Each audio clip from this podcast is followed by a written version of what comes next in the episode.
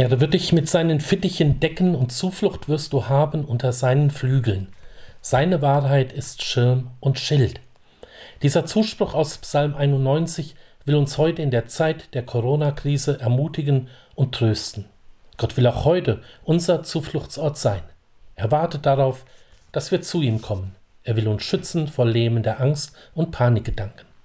Das Bild von den Fittichen erinnert uns an die Vogelmutter die ihre Jungen mit ihren Flügeln bedeckt. Man hat nach Waldbränden schon tote Vögel mit ausgebreiteten Fittichen gefunden, unter denen kleine Jungtiere überlebt haben. Als Christen wissen wir um die Treue Gottes. Er tritt für uns ein. Er überlässt uns nicht dem Chaos. Nicht der Coronavirus, nicht Krankheit und auch nicht der Tod sind das Letzte. Wir wissen um die ewige Geborgenheit in Gott.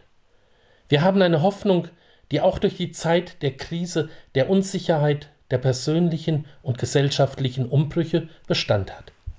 Jesus Christus hat seine Flügel über uns ausgebreitet.